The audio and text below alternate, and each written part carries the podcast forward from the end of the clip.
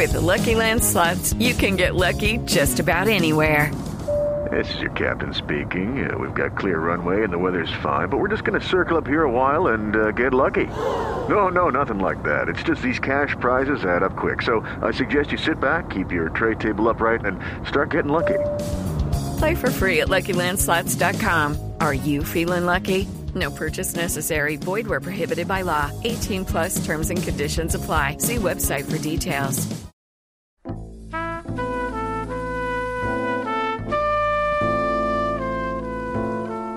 Archivo HJCK.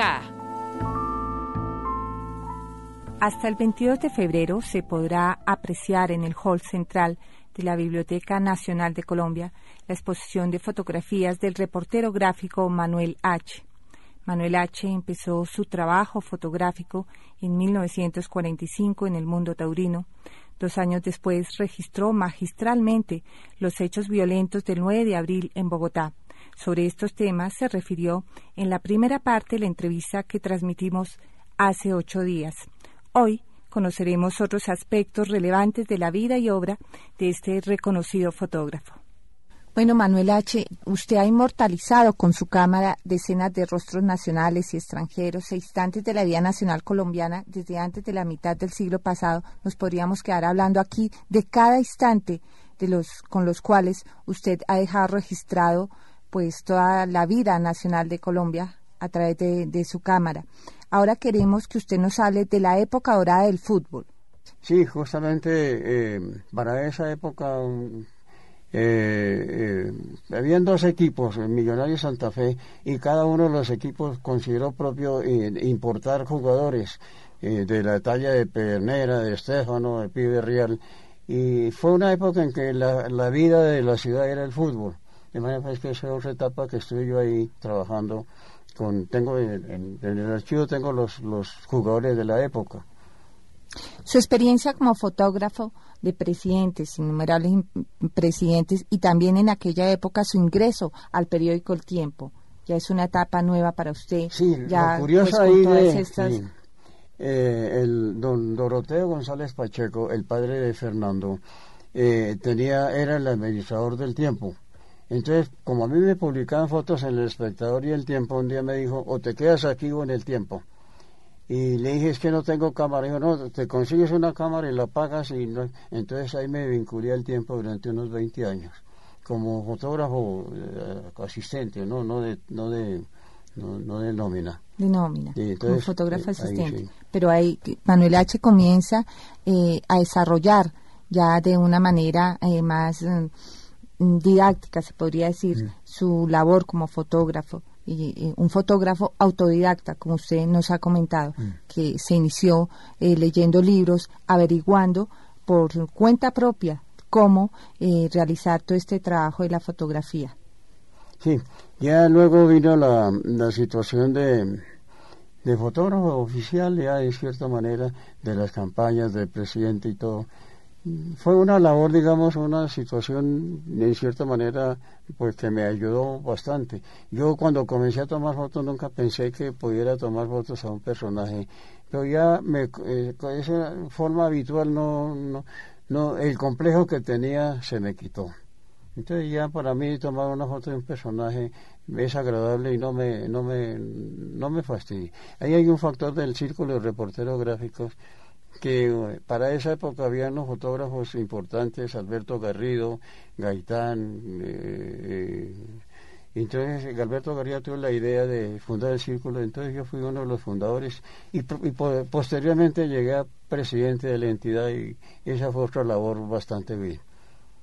Sí, Manuel H., usted posee un archivo de más de medio millón de fotos que ha tomado a lo largo de casi siete décadas mm. detrás de un lente. Nos gustaría que usted recordara algunos instantes importantes de esta carrera profesional de Manuel H. Pues sí, eh, eh, en cierta manera hay hubo momentos, por ejemplo, un momento crítico fue cuando el veto al, general, presidente Valencia, que el presidente Valencia era un gran amigo nuestro, pero tenía sus problemas y estaba reunido en una en una casa en, un, una situación de grave de, los políticos de esa época y los industriales lo, lo invitaron a una reunión y la cual salió tarde y golpeó a un fotógrafo. Eh, yo estaba de presidente del círculo, el señor presidente no nos, no nos dio audiencia y se convocó una asamblea general y vetamos al presidente Valencia. Durante un mes no salían fotos del presidente porque eh, había ofendido a un fotógrafo y a nuestra profesión. Posteriormente, Alfonso Castillo Gómez de CPB eh, nos convocó con el presidente y se solucionó el problema al mes. Esa fue una, vamos, una situación un poquito delicada. Eh, mm. Bueno, ¿y, qué otra anécdota, Manuel H., que usted quiera aquí narrar los micrófonos de la HJSK? Bueno, el labor de la profesión, hubo una época durante el gobierno de Rojas Pinilla que, sin ser él directamente el, causante, indirectamente la gente que lo acompañaba creyó cometer, cometer otro. Eh, en la calle 13 con carrera séptima, eh, hubo un enfrentamiento entre el, ejército y, los universitarios y hubo unos dos o tres muertos de, estudiantes. Eh, yo tomé unas fotos desde el centro colombiano, mm, estaba trabajando en una cámara que, llamaba eh, Speed. Luego me subí al, al Henry Fox, de ahí tomé fotos de las ambulancias.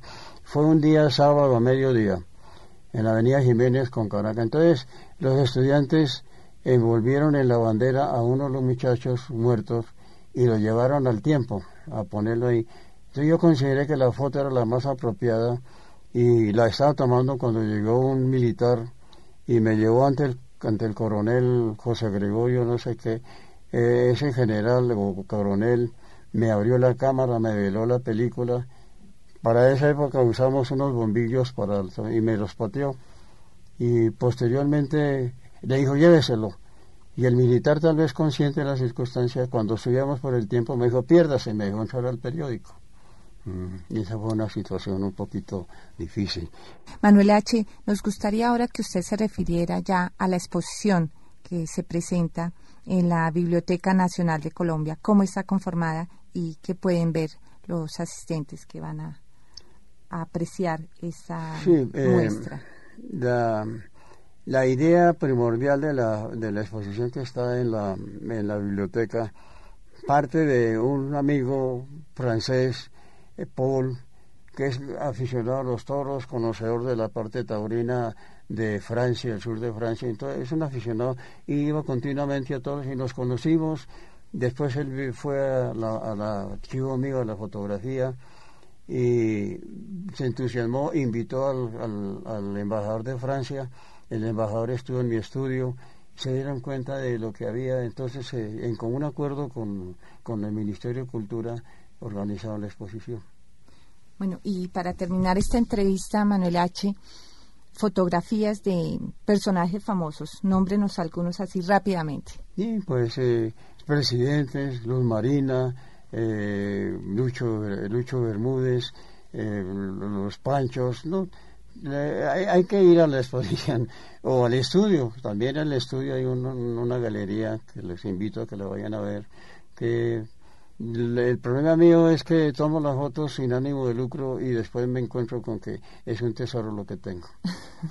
¿Cómo no? Claro que sí es un tesoro lo que usted tiene, Manuel H como lo anunciamos al comienzo de este programa, usted posee un archivo de más de medio millón de fotos que ha tomado a lo largo de casi siete décadas detrás de un lente. Es la historia de la vida nacional colombiana a través de su lente. Hay un factor, la persona que vaya a mi estudio ve allá decorado de fotos, hay cantidad de fotos innumerables.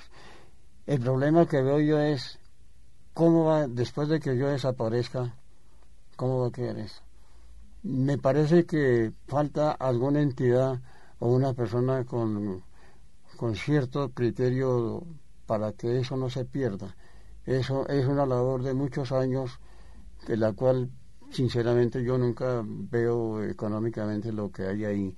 Pero es una pena que si yo desaparezco, que ojalá no, entonces eh, eh, lo que tengo ahí no sé qué va que se convierta en reciclable o, alguna entidad lo, administre. Es una pena que se pierda. No, al contrario, ojalá que sea parte del patrimonio fílmico de, la ciudad. Es una pena que me tiene preocupado. Es, es uno de sus grandes deseos, Manuel H. Sí, porque mm, yo cada rato cuelgo una foto. Y, bueno, por ejemplo, la última foto que tomé, el abrazo de los dos alcaldes, Mocus y Lucho. Sí, ahí están las fotos y está la historia, pero yo no vendo eso, sino que el ánimo de tenerla, de no perder eh, una situación del país. Además, yo en este caso quisiera, yo soy bogotano y, quisiera que la gente que viene fuera del de fuera de la ciudad y que encuentran en la ciudad su, su meta, que nos colaboren para que la, la ciudad siga bien y, y, nos ayuden a que los problemas que tenemos nos ayuden a solucionar. Mm. Bueno, Manuel H., le agradecemos que usted nos haya concedido esta entrevista. Y bueno, a través de estos micrófonos, eh, Manuel H. hace un llamado mm. para que toda la labor que ha realizado durante más de medio siglo, eh, alguna entidad se mm. haga cargo de ella y no deje perder mm. este archivo fílmico. Muchísimas gracias. Bueno, los invito a que vayan a la exposición. Muchas gracias.